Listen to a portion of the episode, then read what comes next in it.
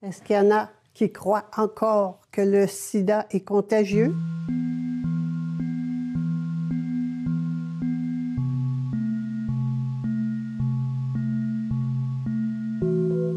L'existence même d'une épidémie de sida en Afrique est terriblement hypothétique et à mon sens n'est pas réelle.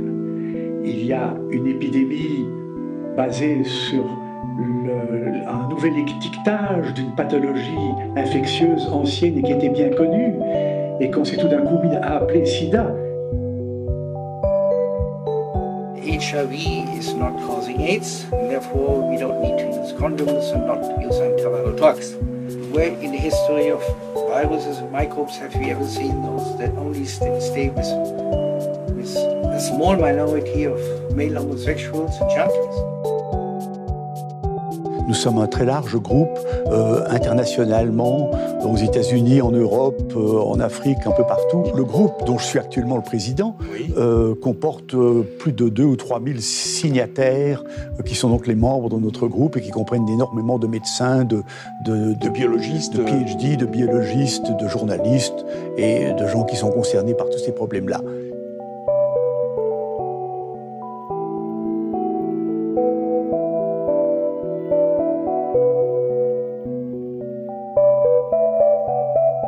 Semer le. Chapitre 2. Les dissidents.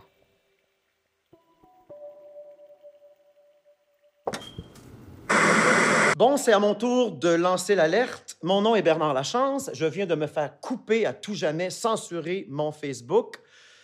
Peuple du Québec, cette propagande mondiale d'une pandémie, d'une COVID-19 ressemble étrangement à la propagande mondiale des années 80, VIH égale sida.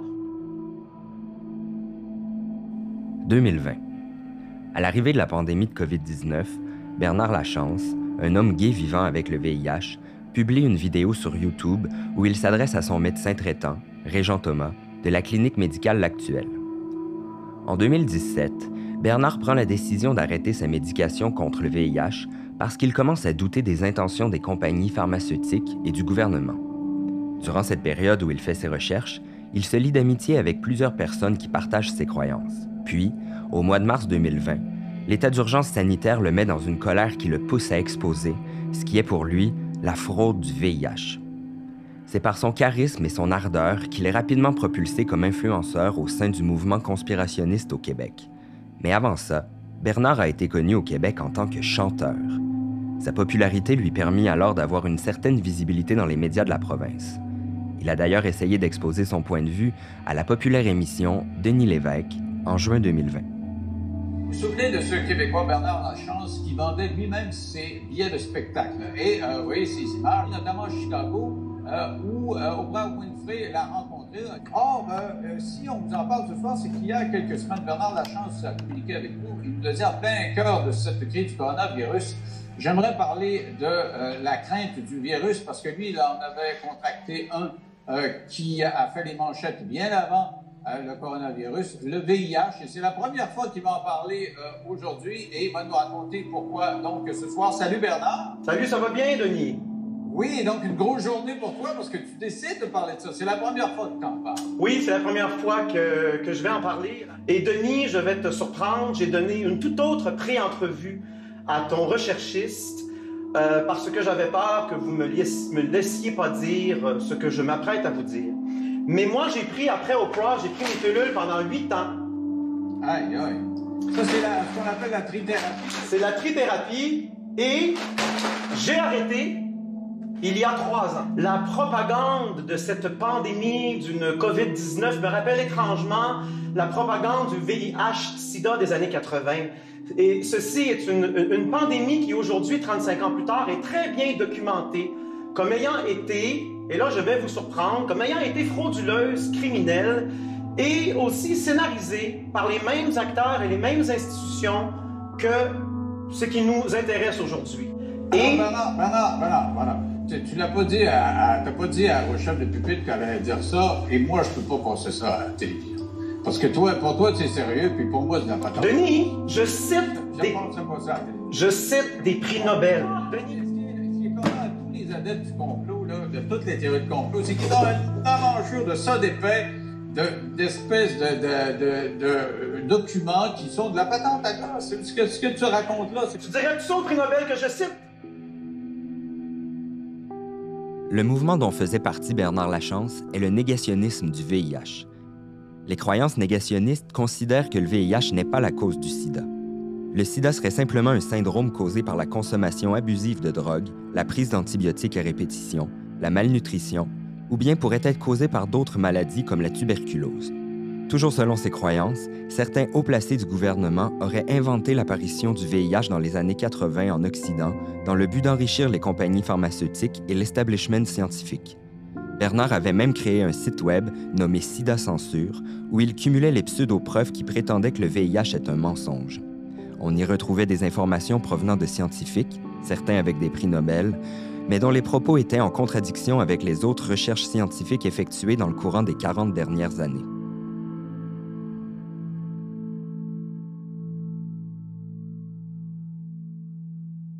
Les recherches effectuées par le médecin infectiologue Jacques Pépin indiquent que l'apparition du sida aux États-Unis n'est que la pointe de l'iceberg.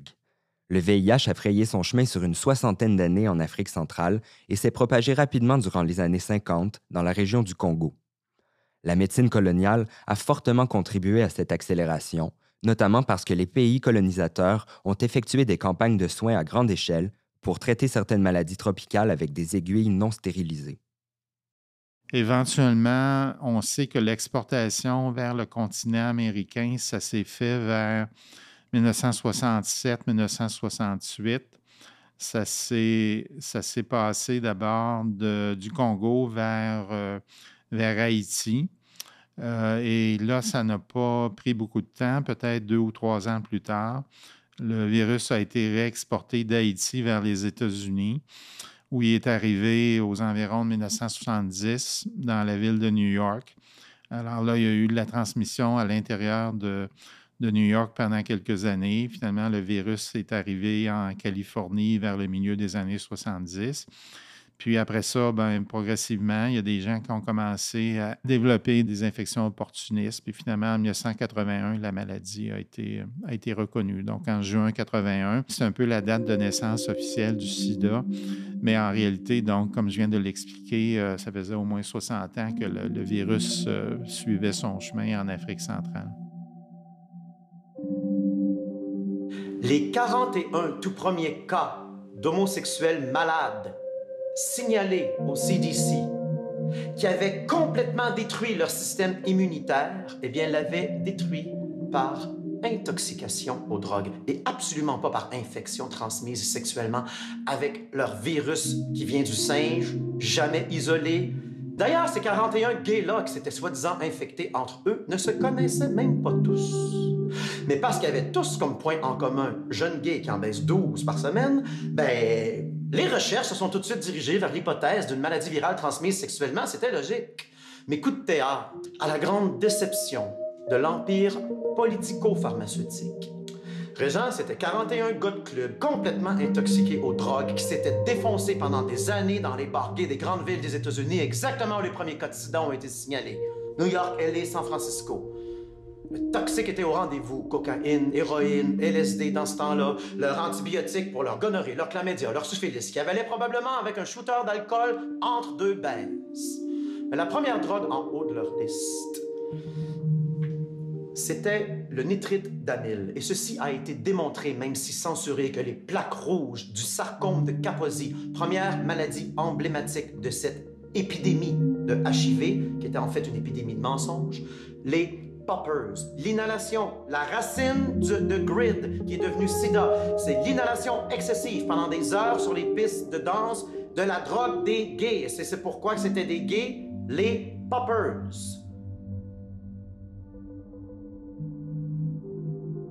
Nous avons discuté de cette théorie avec Jacques Pépin. Ce qu'il nous a dit, c'est que ce sont des scientifiques du Center for Disease Control aux États-Unis qui ont identifié pour la première fois le sida chez six hommes de Los Angeles. Ils ont alors émis l'hypothèse de la consommation de drogue et des infections transmises sexuellement pour expliquer l'apparition de la maladie. Mais ces hypothèses ont été jugées improbables par la suite. Avec la découverte du VIH vers 1983-84, c'est là qu'on s'est rendu compte que ce n'était pas les poppers, que ce n'était pas un épuisement immunitaire à cause d'infections par de multiples agents pathogènes on s'est rendu compte que c'était le VIH qui était bel et bien l'agent causal du sida. Ça s'est fait par des études qui ont été, dans le fond, très, euh, très simples. C'est qu'une fois qu'on a identifié le VIH, on a rapidement développé des tests sérologiques qui permettaient d'aller euh, détecter la présence d'anticorps contre le VIH. Et euh, chez les sidéens, c'était 100% des cas qui avaient des anticorps contre le VIH. Chez les homosexuels qui n'étaient pas malades, ben, c'était, je ne sais pas, 10, 20, 30% qui avaient des anticorps. Et chez la population hétérosexuelle qui n'avait pas de facteur de risque, c'était 0 qui avait des anticorps contre le VIH. Donc, c'est comme ça qu'éventuellement, on a démontré de façon euh, indubitable que le virus VIH euh, est la cause du sida. Good afternoon, ladies and gentlemen. First, the probable cause of AIDS has been found a variant of a known human cancer virus. Second, not only has the agent been identified, but a new process has been developed to mass produce this virus. Thirdly, with discovery of both the virus and this new process, we now have a blood test for AIDS. With the blood test, we can identify AIDS victims with essentially 100% certainty.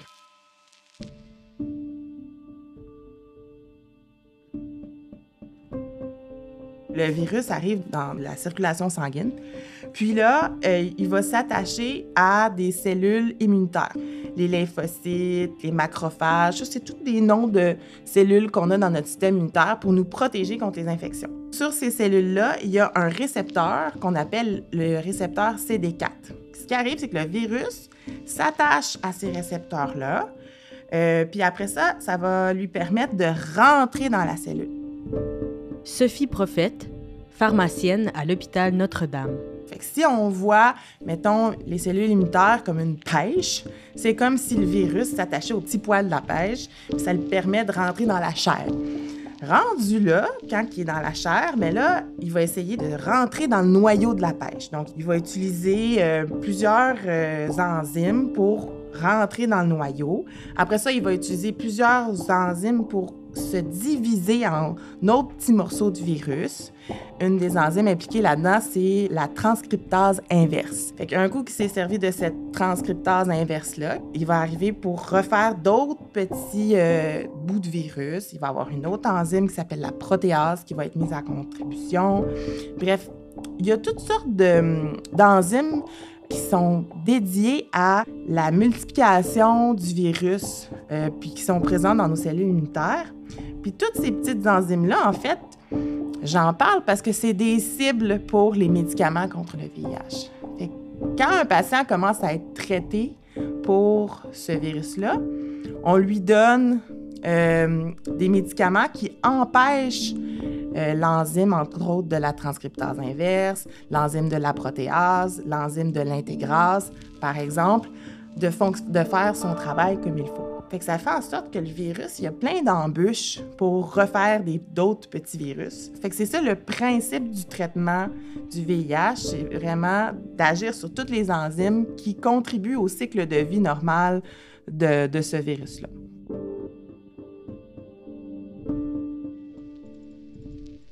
Les médicaments sont devenus efficaces contre le VIH seulement à partir de 1995. C'est donc dire que de 1981 à 1995, la majorité des personnes qui contractaient le VIH devaient se préparer à leur mort prochaine. René Légaré a connu cette période parce qu'il travaillait à la clinique médicale L'Actuelle. Cette clinique, fondée en 1987, traitait les patients et patientes avec le VIH ou le sida, sans trop savoir ce que l'avenir leur réservait la première période qui est vraiment avant l'avènement des trithérapies. Hein. C'est une époque où est-ce qu'on accompagnait en fin de compte à la mort. Donc, on peut carrément dire ça. Donc, euh, euh, les patients, on les voyait sur une base très régulière. Donc, quand la fin de vie approchait, donc c'était souvent des rendez-vous deux fois par semaine, euh, des fois plus, des fois c'était là tous les jours qu'ils venaient nous, visiter. Donc, on connaissait les, patients personnellement. Donc, on devenait proche d'eux. Donc, à force de, les voir. Donc, on était très bondés, très attachés donc l'un à l'autre dans l'équipe. Donc, c'était autant le personnel donc administratif que l'ensemble du corps médical. On était tous très proches, donc ça nous permettait de couper le, le fait qu'on perdait en moyenne au moins un patient par semaine. C'était énorme. Donc, euh, le fait qu'à la fin, ils viennent très souvent, très fréquemment, ils venaient très fréquemment, ben, on les connaissait. Donc, euh, c'est comme. Euh, ça venait toujours nous chercher, donc, la mort de, l'un d'entre eux. Donc, c'est une partie en même temps qui avait quand même de l'espoir parce que la clinique actuelle a participé dans les recherches sur les nouvelles molécules anti-VIH. Donc, on avait un espoir de, OK, il y a de quoi qui s'en vient peut-être. Il y avait aussi cet aspect donc, de, d'accompagnement à la mort qu'on faisait beaucoup, beaucoup, beaucoup, beaucoup. Donc, j'ai été pas mal souvent dans des euh, salons mortuaires et des églises, donc à cette époque, donc je dois dire. Euh, deuxième période, qui était l'avènement des trithérapies, ben nous, à l'actuel, à ce moment-là, on a parlé vraiment de nos patients miraculés. Euh, ces patients qui étaient vraiment en phase terminale, vraiment là fin de vie totale, puis qu'on a donc offert la trithérapie et qui sont aujourd'hui encore en vie pour la plupart d'entre eux et elles. Donc, puis j'ai vraiment un bel exemple d'une d'une femme vivant avec le VIH qui, je, la vois grabataire dans sa chaise roulante. Elle pèse environ 40 livres. Donc, euh, on, est au point de la rentrer à l'hôpital en soins palliatifs. Euh, elle a donc donné ses enfants en adoption. Donc, euh, tu sais, elle s'en va à la mort. Mais aujourd'hui, elle est grand-mère. Donc, donc c'est ça. mon Dieu. Ça me touche encore 30 ans plus tard.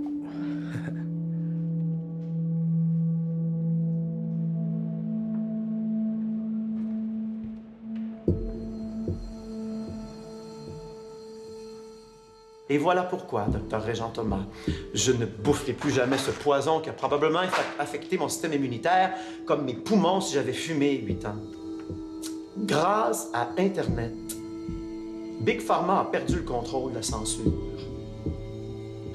L'Empire pharmaceutique a menti à ces petits soldats médecins en bas de la pyramide. Il n'y en avait pas d'armes de destruction massive VIH. Ils se sont juste pas fait pogner eux autres, puis là, ça fait trop longtemps, 35 ans, c'est trop gros pour être vrai. Vous comprendrez que je, que je parle de ça avec émotion parce qu'on m'a violé psychologiquement en me disant que j'allais mourir, ce qui est un coup de masse, et physiquement avec ce poison.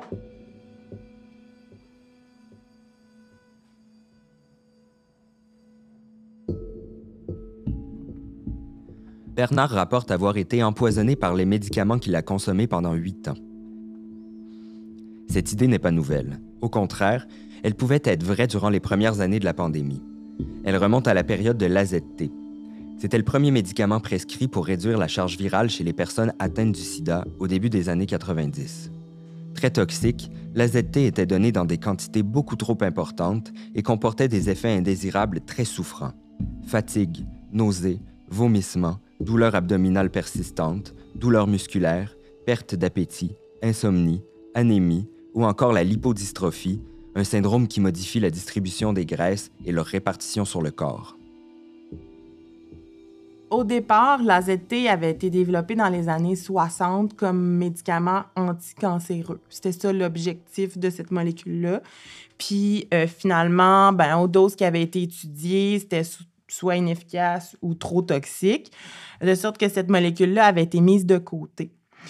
Quand euh, ils ont découvert qu'est-ce qui se passait avec euh, le fameux syndrome d'immunodéficience euh, acquise, donc le sida, ils se sont dit, ben, peut-être que comme elle, elle vient intervenir dans le fonctionnement de l'enzyme transcriptase inverse, peut-être qu'on serait capable de stopper la multiplication du virus en donnant de ce médicament-là. Donc, euh, initialement, ils ont, fait des recherches de phase 1. On essaie de voir s'il y a une meilleure euh, survie avec le médicament parce qu'ils voyaient qu'il y avait un effet sur la charge virale, donc la quantité de virus.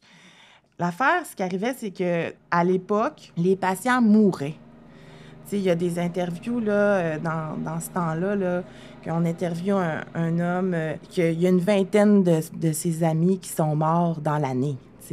Ça n'a pas de sens. Fait que si tu fais partie d'une communauté qui a euh, ce niveau-là de, de, de, décès dans, dans ton entourage, tu veux une solution rapide.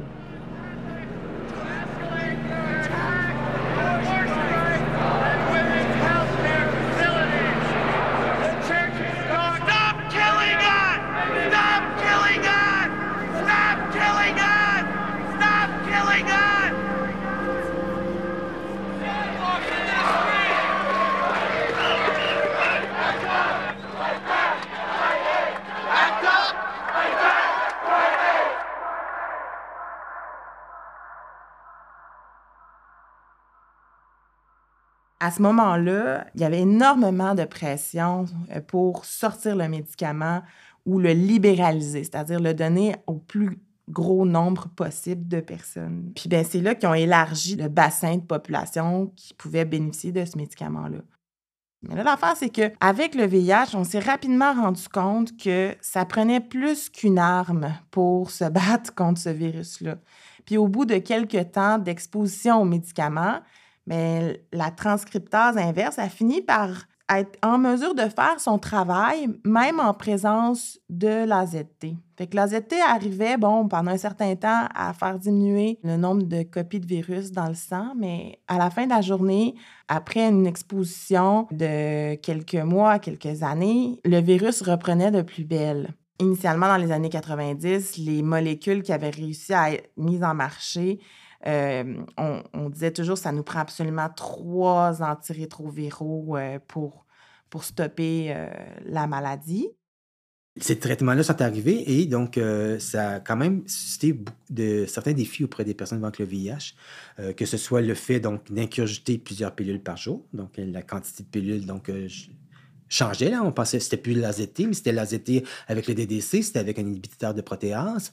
Euh, il y avait aussi la question de la prise, donc les différentes posologies. Il y en a des médicaments que c'était une dose par jour, d'autres deux doses par jour. On allait jusqu'à quatre doses par jour. Donc, euh, quatre doses par jour, ça veut dire que la personne prend un médicament aux six heures. Ça veut dire qu'il faut que tu te réveilles dans la nuit presque, donc pour prendre ton médicament. Prendre quatre pilules par jour et tu travailles, personne ne sait que tu vis avec le VIH. Euh, donc, comment tu fais pour prendre vraiment tes, médicaments quand c'est le temps de le prendre durant la journée puis tu es au travail? S'il faut que tu le prennes en, mangeant, donc est-ce que tu le fais devant tes collègues de travail? Ça pouvait soulever énormément de questions autour de la stigmatisation donc euh, associée au fait de prendre des pilules, des médicaments.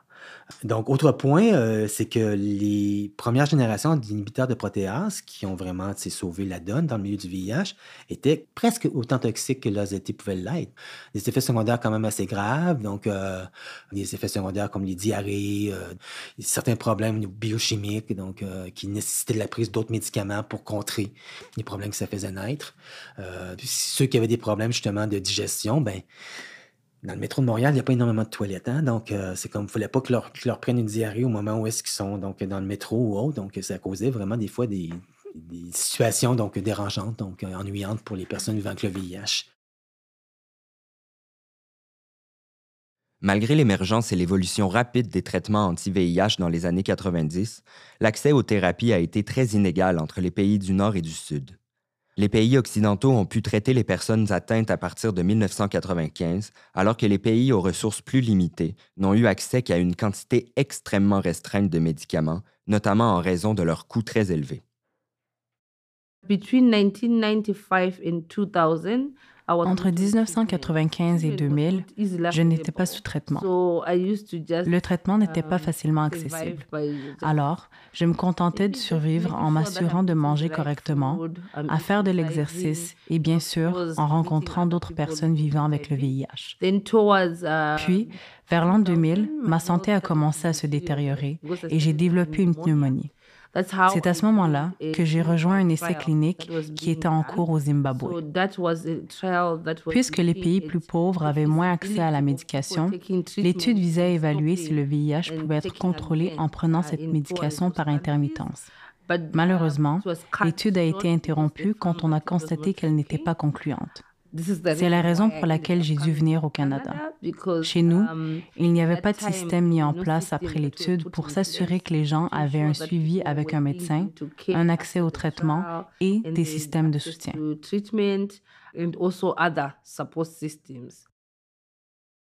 Marvelous a occupé de nombreux postes au sein d'organisations offrant du soutien aux personnes vivant avec le VIH. D'abord au Zimbabwe, puis au Canada où elle a travaillé plusieurs années au Centre de santé communautaire Women's Health in Women's Hands, une organisation de Toronto qui offre des soins de santé aux femmes des communautés africaines, caribéennes, latino-américaines et sud-asiatiques qui sont engagées dans plusieurs recherches les concernant. Tout en faisant cet extraordinaire travail de terrain, Marvelous est retournée à l'université pour effectuer un baccalauréat en travail social, une maîtrise en santé globale et un doctorat qui est actuellement en cours.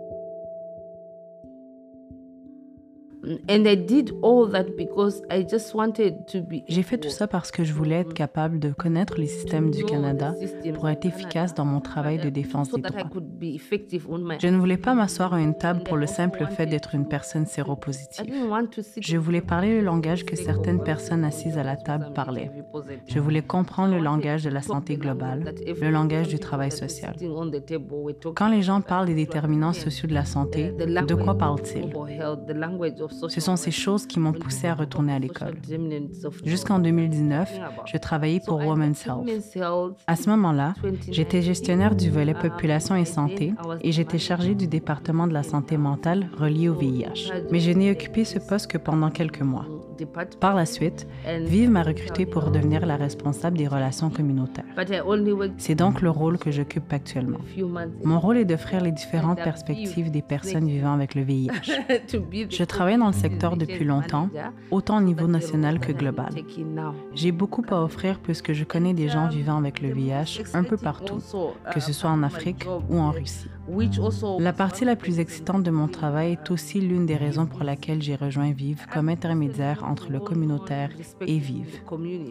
Je suis une personne connue et respectée pour mon travail. Donc, je sais qu'au sein de la communauté, les gens savent que Marvelous saura les défendre. Elle vient de la communauté. Elle sait ce que nous ressentons. Elle comprend nos problèmes. En même temps, je veux aussi que Vive comprenne les problèmes du point de vue des gens dans la communauté, pas seulement celui des organisations qui luttent contre le sida. C'est donc passionnant pour moi d'être intermédiaire entre les deux parties.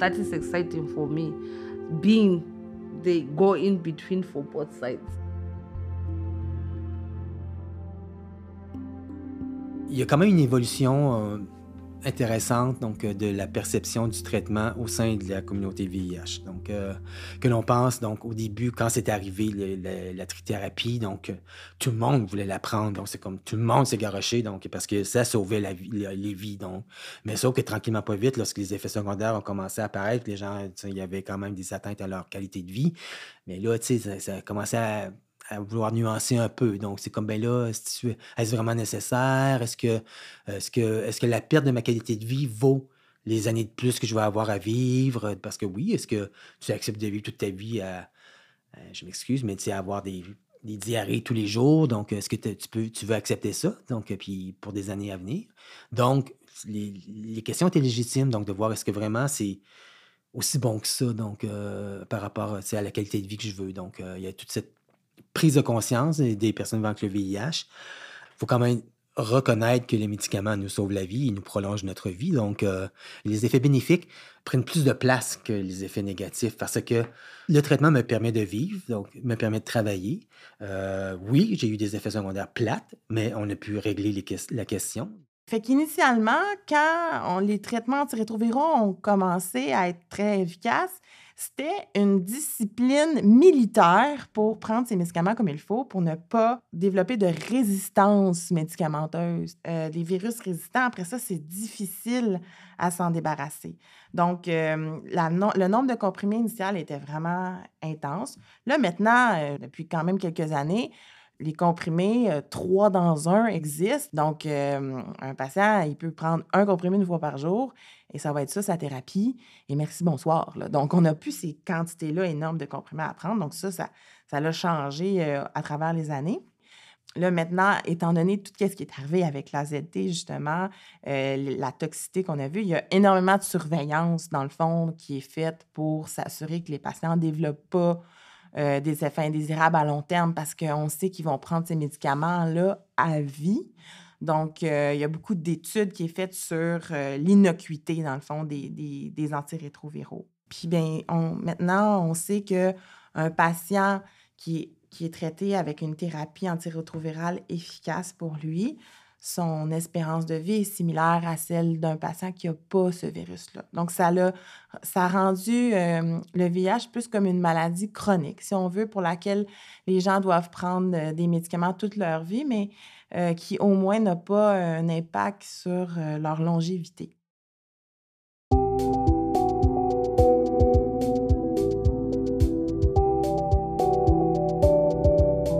Dans le prochain épisode de Semer le doute. Une seule maladie, la peur. Et il n'y a qu'une peur, la peur de la mort. Les gens qui vont être dans le nouvel âge, c'est des gens qui sont adeptes de toutes les formes de thérapie alternative. Mais alors là, toutes. Le produit naturel, c'est pas le grand méchant loup là, dans cette histoire-là. faut être réaliste. On est dans une crise qui va durer des mois. Quand la COVID a commencé, les messages de la santé publique étaient dits de manière épeurante, contrôlante et dans un esprit de surveillance. Semer le doute est une production du portail VIH-Sida du Québec. Ce balado est réalisé par Justine Massicotte et narré par Guillaume Tremblay-Galland. Nous tenons à remercier les invités qui ont généreusement donné de leur temps pour participer au balado. Marvelous Muchenje, Jacques Pépin, René Légaré et Sophie Prophète. Un merci tout spécial à Stella Gassirabo pour son soutien à la traduction et au doublage. Merci à Vive Healthcare et Gilead qui nous ont aidés à financer ce projet. Ce balado a été enregistré dans le studio de Fierté Montréal et de Les Trois Sexes. Nous tenons à les remercier.